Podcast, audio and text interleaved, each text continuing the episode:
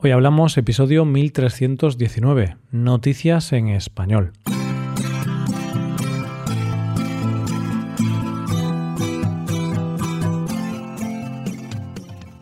Bienvenido a Hoy Hablamos, el podcast para aprender español cada día. ¿Quieres llevar tu español al siguiente nivel? ¿Quieres mejorar tu gramática y enriquecer tu vocabulario? Pues puedes hacerte suscriptor premium para acceder a más de 1200 transcripciones 1.200 hojas de trabajo con ejercicios y explicaciones de español y también podrás acceder al podcast premium que publicamos cada viernes. Ya hay más de 130 episodios disponibles. Hazte suscriptor premium en hoyhablamos.com. Hola oyente, ¿cómo estás? ¿Sabes eso que se dice de que la primavera la sangre altera? Pues no sé si será que estamos ya en primavera o qué pasa, pero lo cierto es que hoy, jueves, me encuentro de muy buen humor. Vamos con las noticias de hoy. En primer lugar, conoceremos a un arquitecto que ha hecho historia.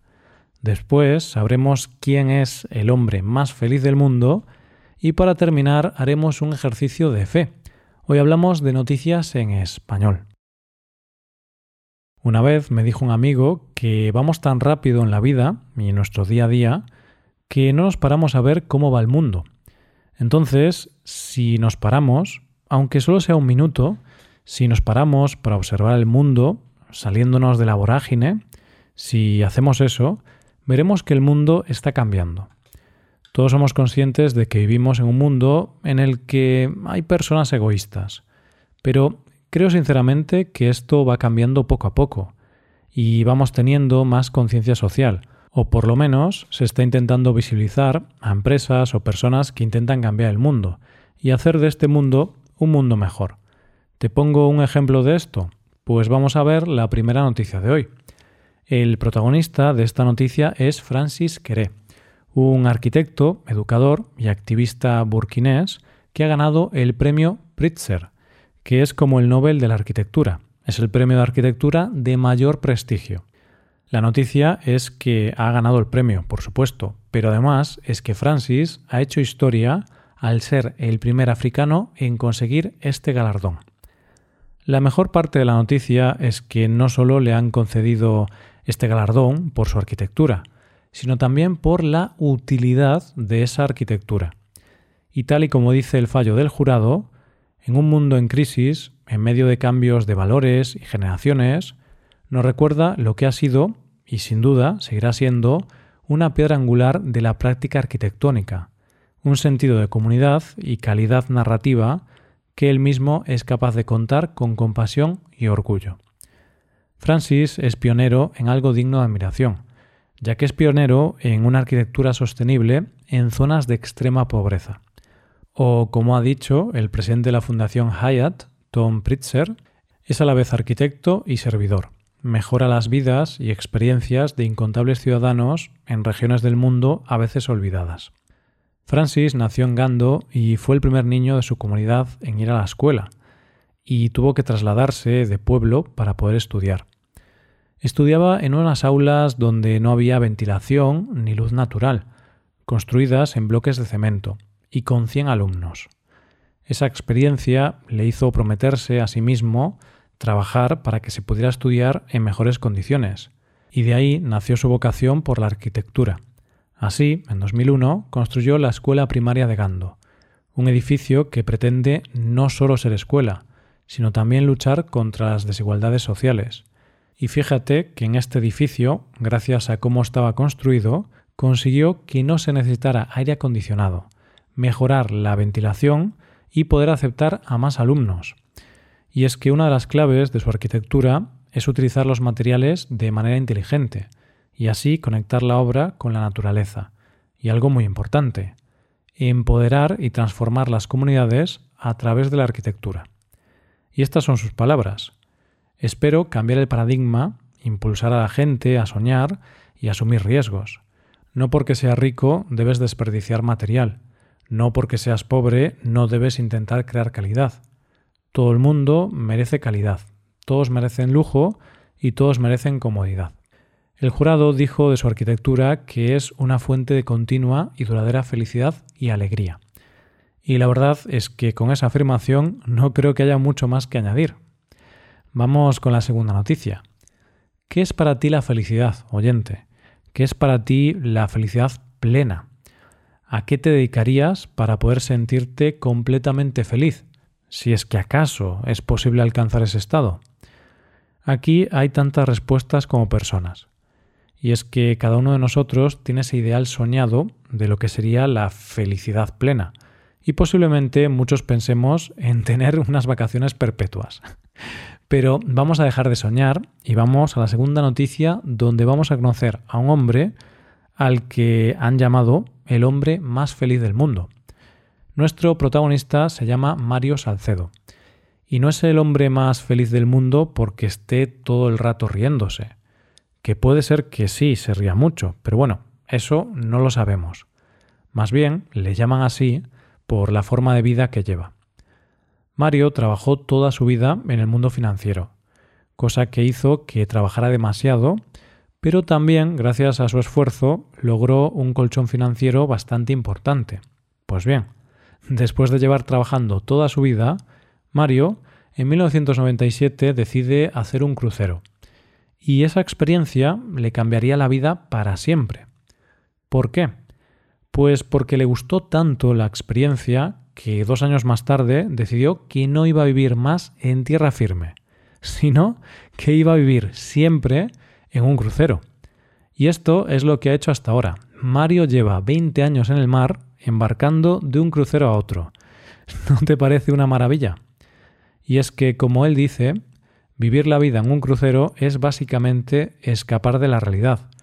Sales del mundo que conoces y dices, no quiero ser parte de ese mundo nunca más. Quiero crear mi propio mundo, mi propia realidad. Yo no sé cuánto costará vivir de crucero eternamente. Posiblemente sea caro. Pero bueno, como él trabajó mucho toda su vida, ahora puede permitírselo. Además, según él, vivir así tiene muchas ventajas. No tengo hipoteca, no tengo que sacar la basura, no tengo que limpiar, ahora tengo todo el tiempo del mundo para hacer lo que quiero hacer. Hay gente que le pregunta si no se siente solo, si no echa de menos a su familia o amigos, y él dice que no tiene nada que le ate en tierra, y que él considera familia a la tripulación y los turistas que van pasando por los cruceros. ¿Y él qué hace en el crucero? Pues pasea por cubierta, se toma un whisky, tiene internet para informarse de lo que pasa en tierra firme y se divierte en los espectáculos que ofrece el crucero. Si te soy sincero, para mí esta no es una forma de ser feliz, no es mi definición de felicidad, pero me alegro por este hombre, y Mario tiene mi total admiración por perseguir sus sueños y hacer aquello que de verdad le hace feliz, porque al final las cosas que nos hacen sentir bien dependen de cada uno, es algo muy personal. Llegamos a la última noticia de hoy. Te advierto, oyente, que para enfrentarte a la última noticia de hoy tienes que abrir tu mente e intentar dejar la racionalidad a un lado y sobre todo no juzgar antes de terminar. Creerse la noticia que te voy a contar ahora es cuestión de fe. Yo te la voy a contar y al final de la noticia hablamos.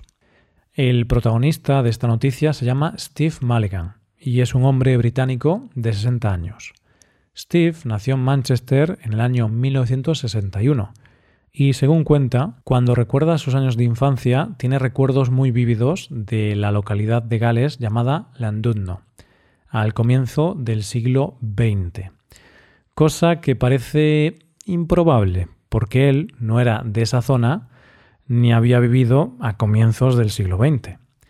El caso es que este hombre, que había tenido toda su vida recuerdos extraños y muchos déjà vu, decide, porque alguien se lo recomienda, someterse a un proceso de hipnosis, una regresión a vidas pasadas. Y fue entonces cuando todo cobró sentido, porque en esta regresión descubrió quién había sido en una vida pasada. Parece ser que él había sido Sidney Sutcliffe, un hombre que había trabajado de fotógrafo y piloto para Reino Unido, luchando contra Alemania en la Primera Guerra Mundial. Es más, descubrió cómo había muerto, ya que había fallecido con 24 años en la localidad francesa de Cambrai, cuando estaba en una misión de reconocimiento y fue alcanzado por fuego enemigo. Según cuenta él, recuerdo esa sensación mientras el avión se hundía y era realmente extraño, porque no tenía ningún control sobre él.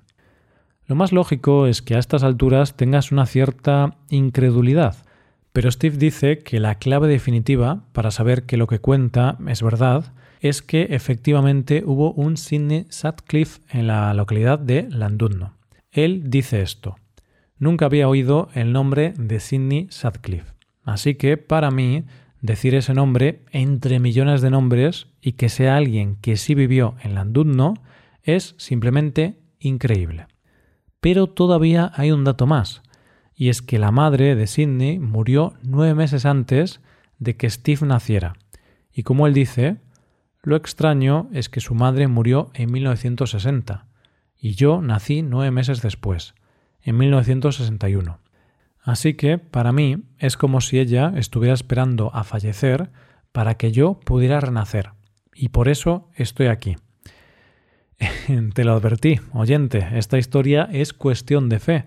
Y es por eso que mi gran pregunta es, ¿tú qué parte te crees de esta historia, oyente?